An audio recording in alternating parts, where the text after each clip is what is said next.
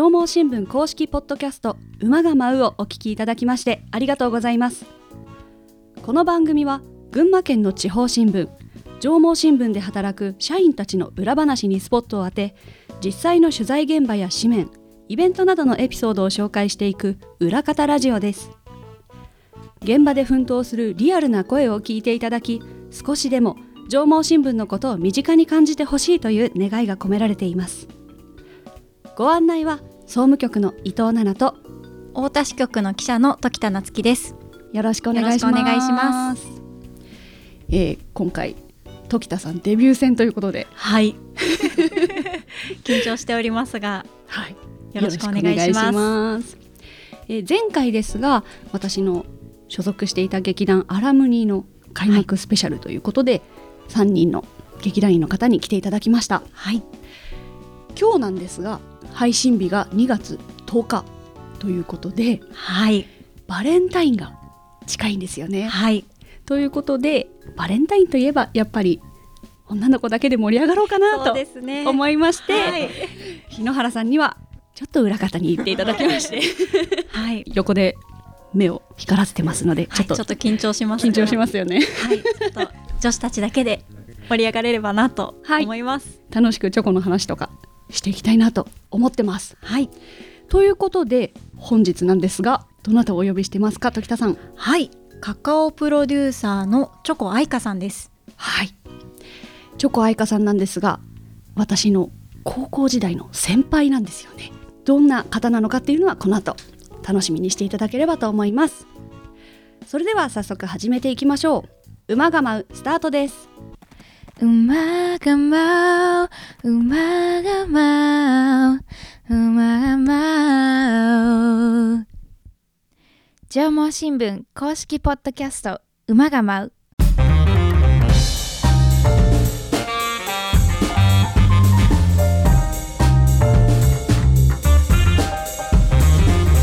それでは本日のゲストに登場していただきましょうカカオプロデューサーのチョコ愛香さんです。よろしくお願いします。よろしくお願いします。よろしくお願いします。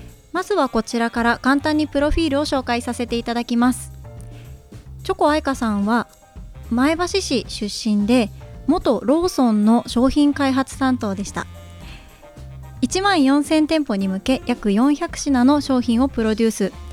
有名テレビジャッジ番組にも多数出演されました昨年ローソンを10年目で退職され7カ国31都市の世界一周チョコレートの旅へ出発されました世界中約150人のチョコクレイジーに出会われて帰国後はカカオプロデューサーとして苦い毎日を甘くする心震えるカカオ体験アイカショコラをプロデュースしグローバル展開も視野に入れて活動中ですでは改めてよろしくお願いします。お願いします。愛香先輩と私はお呼びしていたんですが高校時代の部活の先輩なんです、音楽部でミュージカルをやっていた大先輩で当時主役を務めていました。いらっしゃいました。ですね。懐かしいですね。なんか先日もあの愛花先輩にお会いするんだって思って当時の映像を見たんですけどいや光り輝いててあの文化祭とかで、はいキャーっていう声がかかる大ス人ターだったんですね。ちょっと異色の空間ですもんね。そうなんですよね、うん。あの高校の女子校の中ではい。男役をやっている方ってなんかこうはい。ちょっと不思議な空気を、か宝塚を想像していただくと結構わかりやすいと思うんです結構こう廊下歩いてるともうキャーみたいな。そうなんですよね。もうそれだけで声が上がるみたいな、そうなんですね。本当にじゃあ大スターでキラキラオーラがなんとなくちょっと今想像ができました。まあでもそれも私がこうチョコレートに進むきっかけにもおなったりしてるのでそうなんですね。はい、ぜひぜひお話できればと。じゃあ詳しく聞いていければと思います、はい。えーそんな大人気の愛花先輩だったんですけどもえっ、と愛花さん的には高校時代の思い出とかってありますか？そうですね。やっぱりもう365日もうミュージカル漬けみたいな感じで、うん。本当にこう休みなく今だったらもうブラック企業みたいな 感じだと思うんです。けどそうですよね。もう本当に楽しすぎて、もうそれ以外見えなくてもうこあそこまで没頭することって人生でもなかなかないぐらい毎日あの没頭していたっていうのがすごく思い出に残っていて朝練昼練で夕方練習でその後に終わってから、まあ、今はないですけどあの商業施設でポッポっていうああの、はい。フードコートがあってそこであのポテトを食べながら台本にこの役は、うんじゃあなんかどういうふうに言おうかみたいな、あの演技会議みたいなのをしてやってましたね。ねえで土日もやってたんですよね。やってました。もうなんか休みの日ってあったかなテスト前しかなかった気がするっていうくらい練習してました。年末年始もかなりやってましたよ練習ね練習なくても自主練をやるみたいな感じだったのでなんかそこまでこう没頭した思い出っていうのがああいう経験ができたのは本当にあの前女で音楽部に入ってよかったなって思ってます。でそんな中で先ほどおっしゃっていたチョコに夢中になるきっかけっていうのもあったっていう話だったんですけど、はい、そこについて詳しく聞いてもよろしいですか？あはい。やっぱりそこまであの本当に夢中になってやってたのでみんながもうキラキラ輝いてるんですよね。本当に毎日毎日が楽しくて没頭して、もう全力で生きてるっていうのを感じていた3年間はい。だったので結構その後大学生になるとみんなロスになる人が結構 多くてやっぱりあそこまではい。夢中になれるものってなかなか見つかるようなものでもないので、結構そこでこうあれあの時の輝きどこに行ったんだろうっていう風に自分の中で葛藤するような人が多くて、はい。で私もその一人でそこからずっとあんな風に全力で生きれるものってないのかなっていうことを考えている中で、はい。まあ、いろいろとこう辛いこととかも社会人になって増えていってで最終的にこういろんなきっかけがあってチョコレートに巡り合って、そこでまた私の心の情熱の炎が灯ってそこからこう全力であの人生を楽しめるようになったっていうのがあるので、やっぱりあのミュージカルの経験があったからこそ今回このチョコレートに出会った時もあこれだっていうのが自分の中で気づけたんだろうなっていうふうには思ってます。えー、とカカオプロデューサーっていう肩書きでい。らっしゃると思うんですけど、はい。これってどんなことをされているんですか？はい。まあ結構ざっくりしてるんですけどはい。あのカカオを通して世界中に楽しい時間だったりとか喜びを伝えていきたいっていうのがもともとの思いではい。具体的な今やっていることとしてはあの私がこう世界一周で感じてきたことを皆さんにお伝えするイベントを開催したりだとか、あとは企業さんと一緒に商品開発をしたりあとは、えー、とこれからちょっと本腰を入れてやっていく自身のチョコレートブランドのアイカショコラっていうのがあるんですけれども、はい。そちらの、えー活動をしております。なるほど。そのチョコレートに出会ったきっかけを伺ってもよろしいですか、あはい。もうきっかけは結構私ミーハーなんですけど、あのドラマで「えっと失恋ショコラティエ」っていうドラマが、あはい。はい。あの89年前ぐらいかな？うん。やってたんですけどもうあれを見てうわチョコレートってすっごい輝いてるしもうすごい人を幸せにするんだっていうのをあの一瞬でチョコレートに恋に落ちちゃって、まあ、松潤さんに恋に落ちる人が多いと思うんですけど私はそっちじゃなくてその手元で作られてるもうチョコレートに釘付けになってしまって、そこで出会いました。そうなんですねあの松本潤さんと石原さとみさんのドラマそうですそうです。うん。へえそこでしょあのチョコレートにうん出会われたと、うん。あそうなんですね私も、あドラマは拝見してなかったんですけど、はい漫画でああ。の話見ていて、はい。漫画でも本当にいろんな種類のうんチョコがあって、はい。食べてみたいあこんなのもあるんだこういう味もあるんだっていうのがたくさんあって本当に元気になるもの元なんだなっていうのを感感じましたね。感じますよね。うんうん失恋ショコラティエを見て目覚めてはい。そこからチョコに夢中になっていってはい。いろんなところのチョコ食べ歩きとかされてたんですか？そうですね。ありとあらゆる都内、まあその時東京に住んでたんですけれども、はいもう都内のありとあらゆるチョコレート屋さんと、ありとあらゆるチョコレートのイベントへーもういたくさん行きまして、なのででチョコレート業界って結構狭いので、うんもうイベントに行くと大体みんないつもいるみたいな。あそうなんですね、なるほど。なのでもうそこでチョコ友ができて、わあいいなはい。でも結構もうこれあの覚悟してあの友達にならないと、はい。みんなで集まって30種類をひたすら食べ比べる会とか。3 人集まると50個ぐらいチョコが集まっちゃうんでもう結構最後の方無言でみんな食べて。でも中でどれがお気に入りとかってはい。いうお話をするんです。やっぱこういろんな人で話すといろんな観点から見れるので、結構こう1個のチョコレートを食べてもチョコレートっていいものだとすごくワインみたいにいろんなアロマ香りが含まれていて何百種類っていう香りが含まれてるって言われるんですけど、うんうん。やっぱ食べる方によってその方が今まで感じてきた香りっていうのが見つけやすいので結構人によって見つけられる香りが違ったりするんですよね。ただ一回分かっちゃうとあのあこの香りあるねっていうのが分かるので、それはこう3人とかで食べてるともうこういう例えば桃みたいな香りがあるねって言われるとあ確かにあるねって言ってこうそのチョコレートの個性がもっともっとよく分かっていくっていうようなのがすごく面白くてもうそれを永遠と何時間にもわたりずっとやってましたね。すごい。そのチョコ友さんとはい、あのどういうのがお気に入りっていうのあるんですか？あその時は結構やっぱりダークもうほんと89年前ぐらいなので、はいダークチョコレートのすごくいいものっていうのが世の中に出てきた本当に最初の初期の頃だったんですね。あのコーヒーにもサードウェーブっていうはい。あの流れがあるっていうふうに言われていてであのちょっとこうクオリティの高いエスプレッソではなくて浅入りのすごく高品質の豆をその豆が持ってる本来の味わいを最大限に感じるようなあのコーヒーの抽出の仕方っていうのがサードウェーブって言われていてはいでチョコの業界の中にもそのサードウェーブっていう波がその子その当時に来ていてそのダークチョコレートの中にある香りを探していくっていうのがすごく流行ってたのでもう72%以上じゃないと私たち食べませんみたいな。時代があったんですよ。そのダークチョコレートにこうのめり込んでいった時代。はい、もう本当に革新的なメーカーがたくさんその頃に出てきてどんどんその高カカオのすごくクオリティの高いはい。チョコレートがもうブワーって市場に出てきたので楽しかったですねあの頃は。もう激アツいです。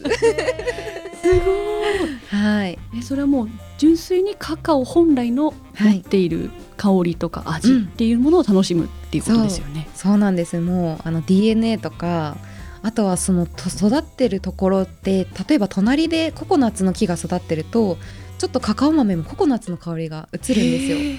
なのでそういう環境とあと DNA そのカカオ自体の品種だったりとかによっても変わりますし、その後のはあ実は発酵食品なんですけどはい。発酵させる時の発酵の仕方とかはい。によっても変わってくるので、まあ、いろんな要因で変わりますね。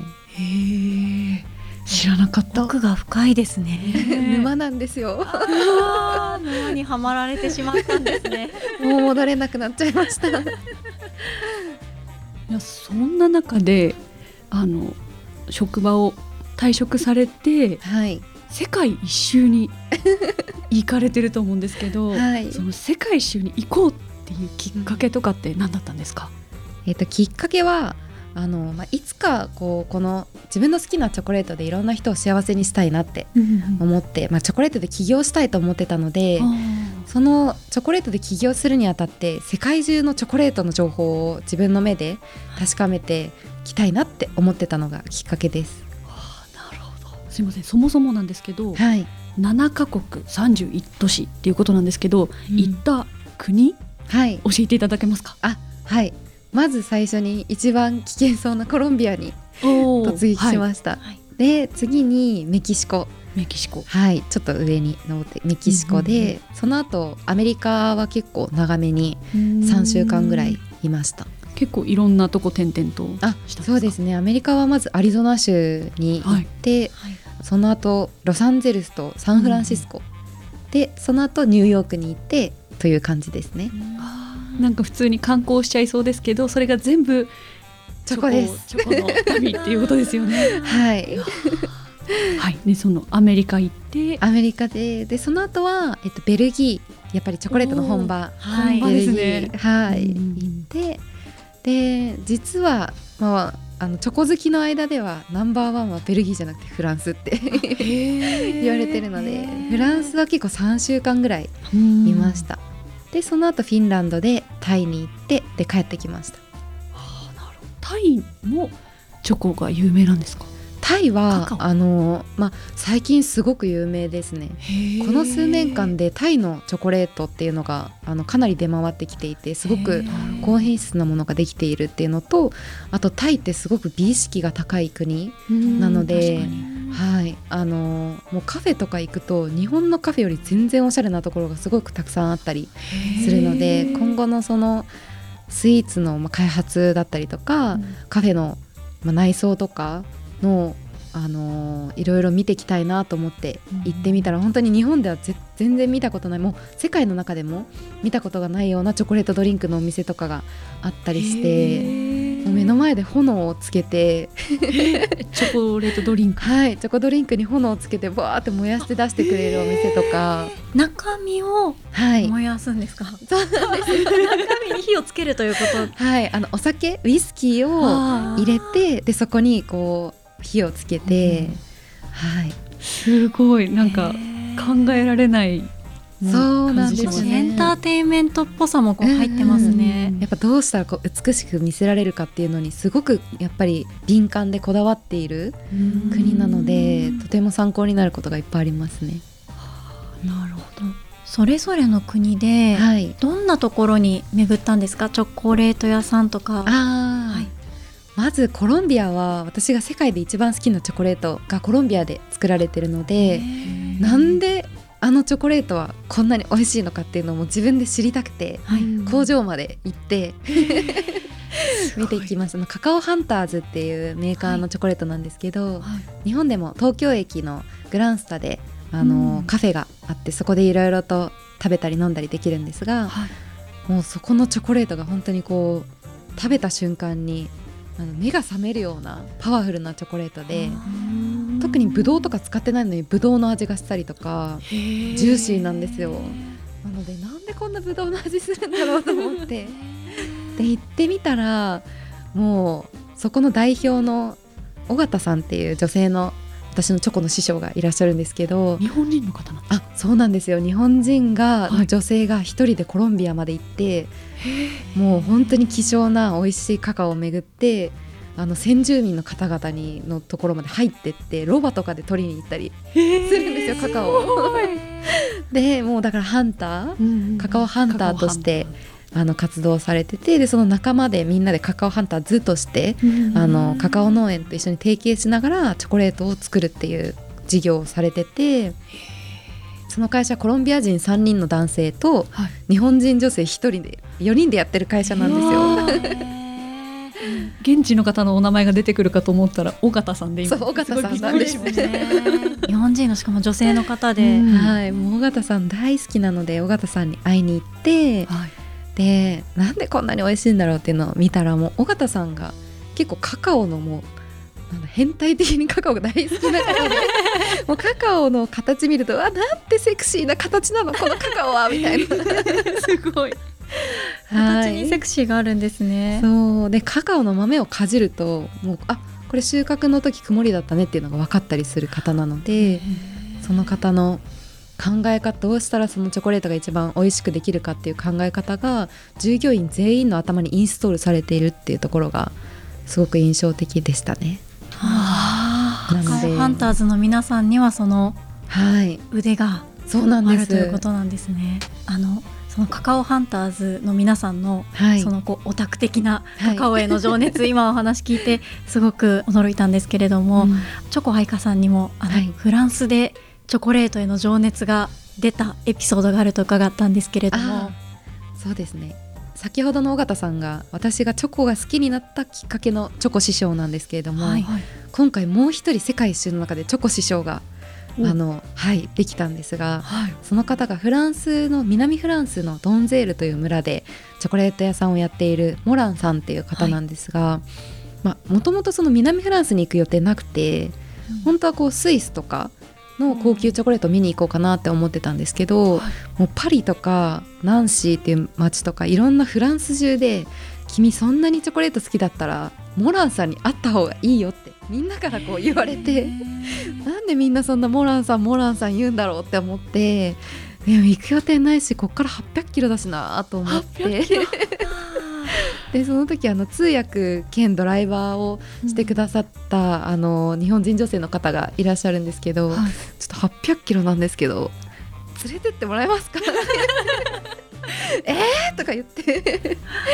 でもまあそこまでしてでも行った方がいいよって本当にみんなに言われたので行ってみてもうそしたらもう着いたのが15時だったんですけどはい。もともとちょっと忙しいからお話しする時間ありませんって電話で言われてたんですけど、行ってちょっと話したらちょっと君裏来てみたいな感じで なんかもうこう奥のはい。なんかあの工場の横のスペースまで連れてってくれてそっからなんか気づいたら10時間経ってたんですよ。15時に着いたということは夜中？あそうです。1 時とかまで。ね。そう私もうちょっと話したかったんですけどさすがにこうその通訳さんがもうゾンビみたいな顔してて なんか横からちょっとなんかやばい空気感じるなと思って パッて見たらもうなんか死にそうな顔あすいませんと思って私とモランさんはもう永遠にひたすらあれですよあの3 30種類のチョコをあ試食していった時のように次このチョコ食べたいです。あじゃあこれ食べよっかとか言ってこう2人で食べて目つぶりながらあこれには桃の香りがありますね。あオレンジの香りもありますねみたいな感じをまあ10時間ぐらいやってたんですけどまあ他の話もねいろいろ、はい。まあ、今後の私が目指していきたいチョコレートのビジネスについてとか、はい。そういう話もしたらすごくいろんなアドバイスをくださって、まあ、そういうお話とかどういう気持ちでこのチョコレート作られてるのかとか本当にいろんなお話をしましたね。なのでででも本当にこのチョコレートの世界一周の旅ってこういう出会いの連続で、やっぱりこう自分がこう100%全力で好きっていうもののエネルギーとか情熱ってそれを持ってる人と一緒に会うともう一瞬で親友みたいな関係になれるというか好きでつながるパワーってすごいとてつもないんですよね。なのでもう毎日毎日なんか本当にチョコレートが大好きな人たちと世界中で知り合って一瞬でゼロ距離になってすごく楽しい旅でした。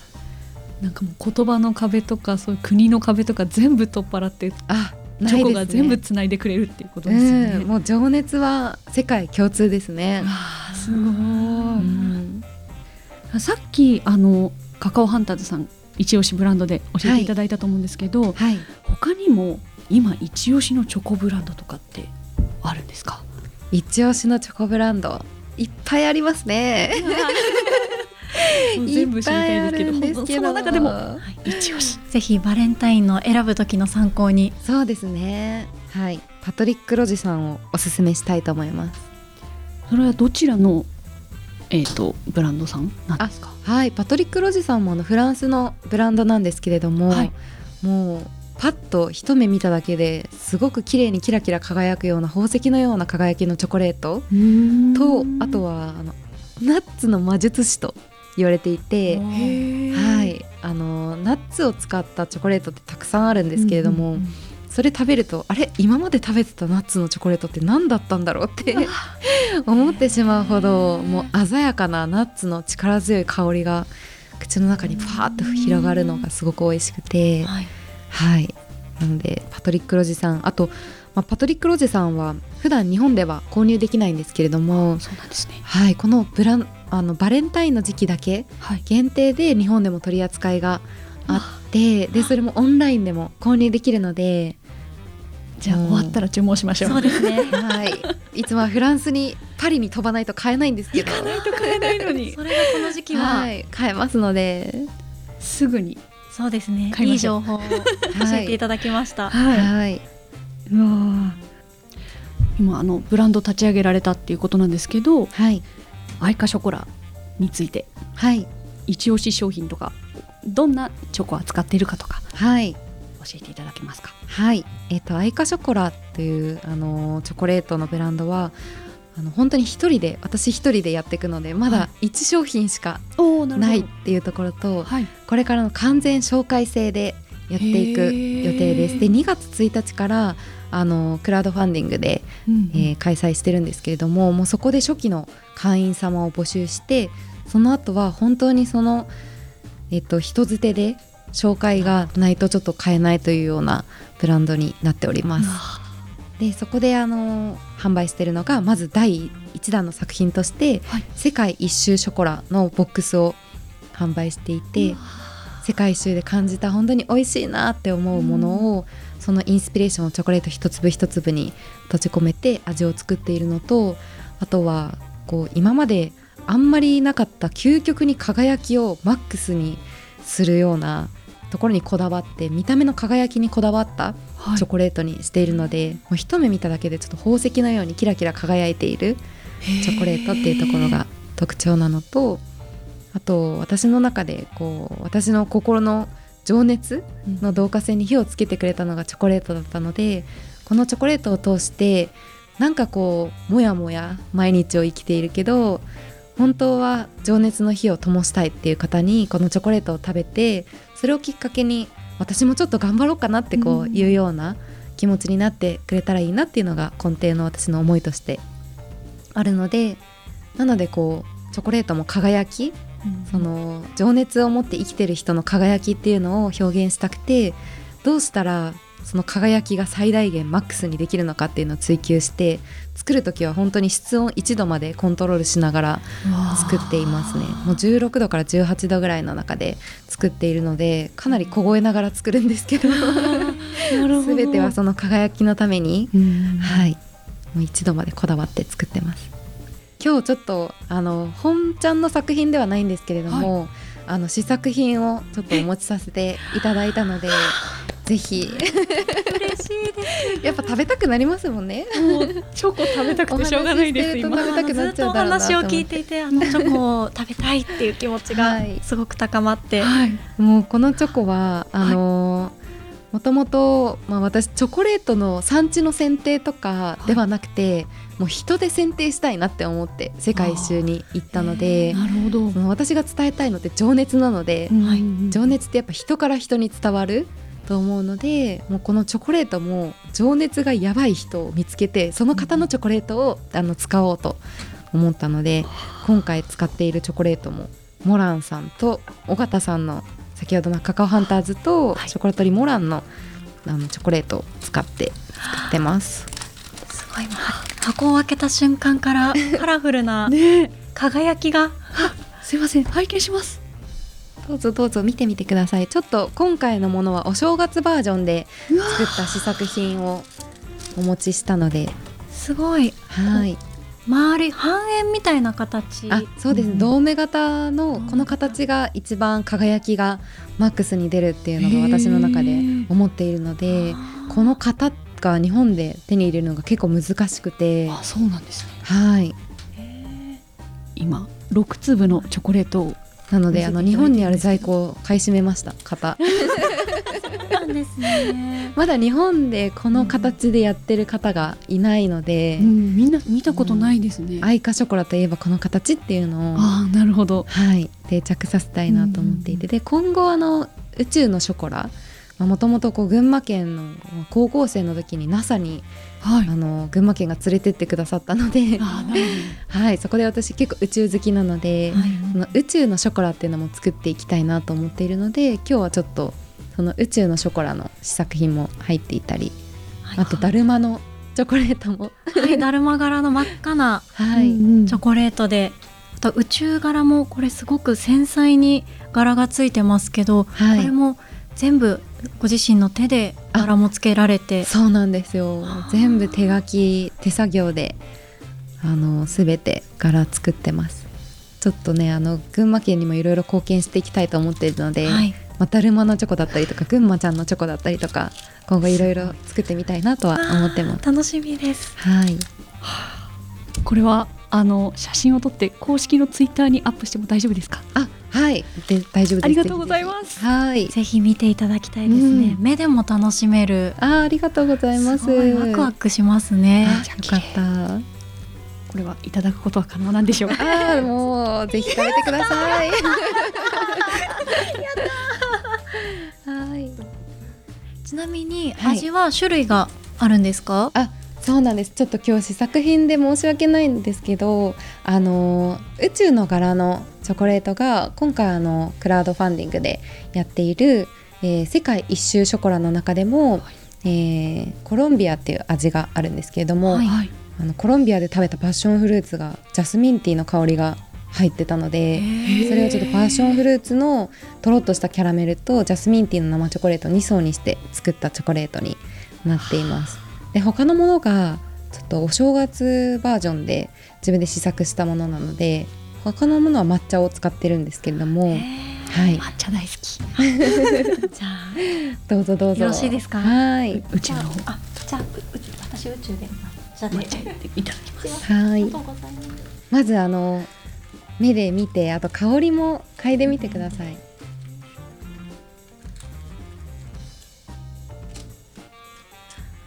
すごく光が当たると本当にキラキラツヤツヤはい。してますね。じゃあ時田さんどうぞ。香りが どんな香りですか？あの高級感のある、はい。これがカカオの香りになるんですか？そうなんです。カカオの持っている香りが。いただきます。はい。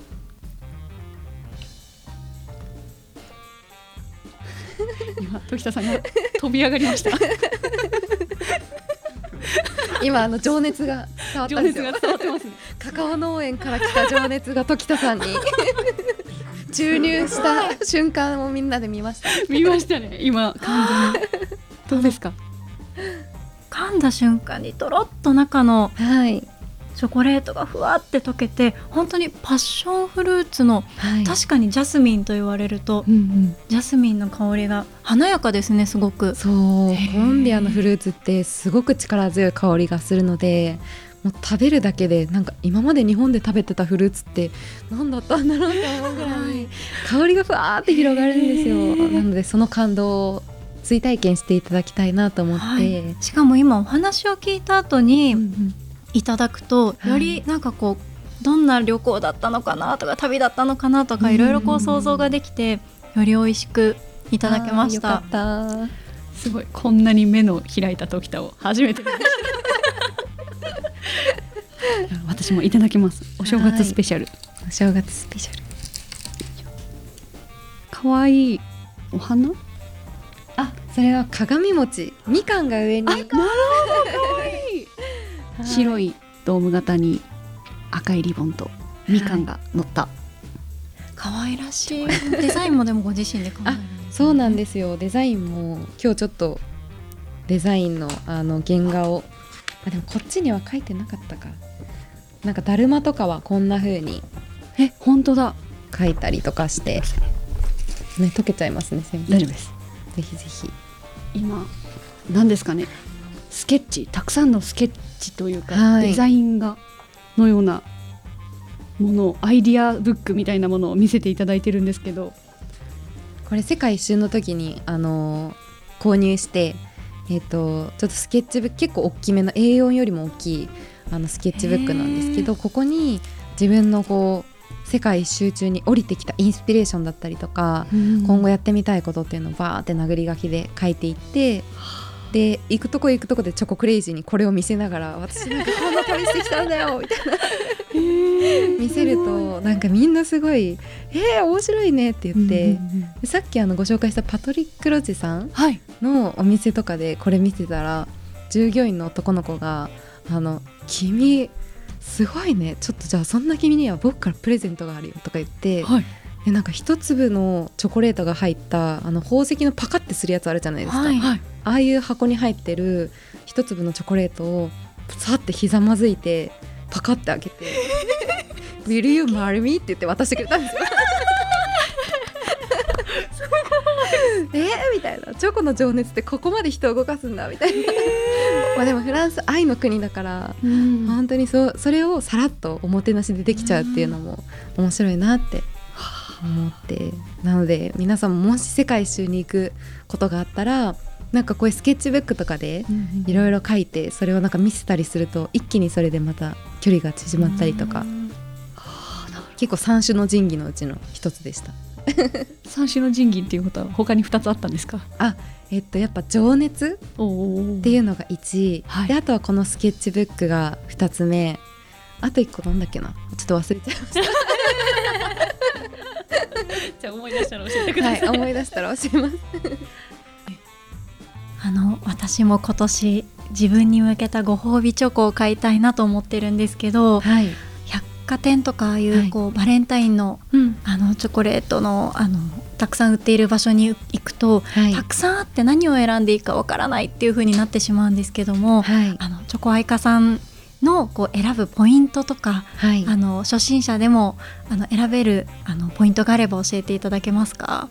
はい。えっ、とやっぱりあのそのチョコレートを作ってる作り手さんはい、の好みが自分と合うかっていうところがすごく重要なので、もうパッと見のあこの絵かわいいとか、はい、なんか自分のこうスタイルに合ってるなっていうのは視覚的なところから入るのが分かりやすいかな、まあ、特に女性とかははい、分かりやすいかなと思うのでブース回ってて自分のハートがピコンってこう反応する ブースでもう買ってみるっていうのが一番あの自分にとって素敵なチョコレートに出会える方法かなって思います。ありがとうございます。じゃあいろんなところに足を運んで、うんはいその自分のこうチョコセンサーみたいなものをはい、ピコピコピコピコ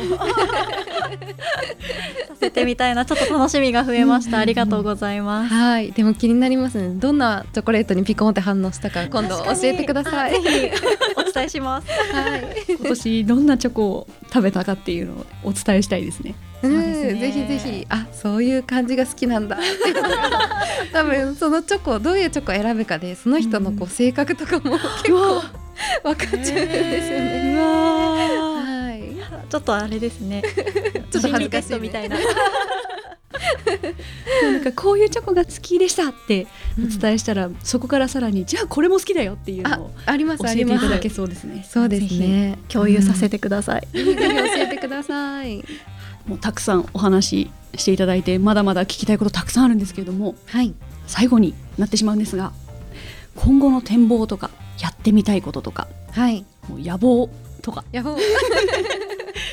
あったら教えてくださいはい。えっとやっぱり私にあの情熱の火を灯してくれたチョコレートを通して世界中の方々の心に情熱を灯していきたいなっていうふうに思ってます。その最初の取り組みとしてアイカショコラを2月1日からクラウドファンディングで、えー頑張ってますのでぜひ応援いただけると嬉しいです。で今後はあのーその先、まあ、もう本当に何十年先になるかなっていうのはわからないんですけどその後あのまあジャパニーズチョコレートとしてグローバルに展開していったり、あとは宇宙食としてのチョコレートっていうのも自分の中ですごくテーマとしてあるので、はい。はい、その宇宙食っていうのにもチャレンジしていきたいなっていうふうに思ってます。ありがとうございます。ますますあのチョコ愛が高まっていくチョコ愛花さん楽しみにしておりますのでまたぜひ来ていただけたらと思います。はい、本日ありがとうございました。ありがとうございました。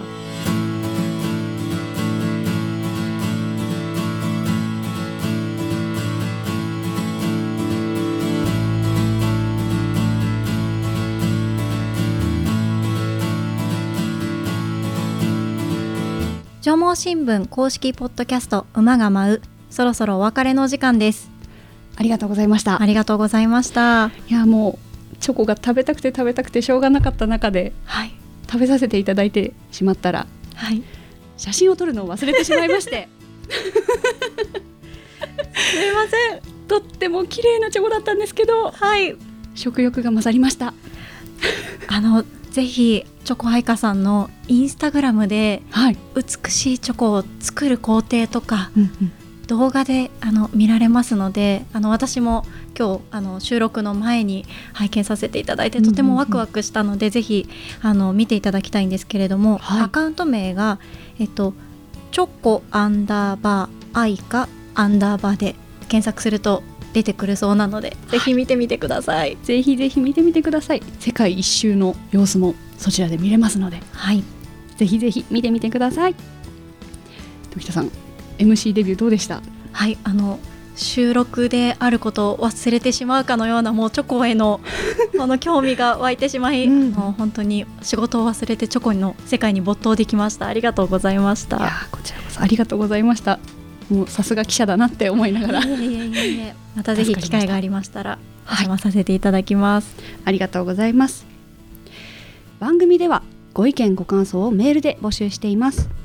すべて小文字で馬アットマークライジンドットコム UMA アットマーク RAIJIN ドット COM こちらまでお気軽にお寄せください。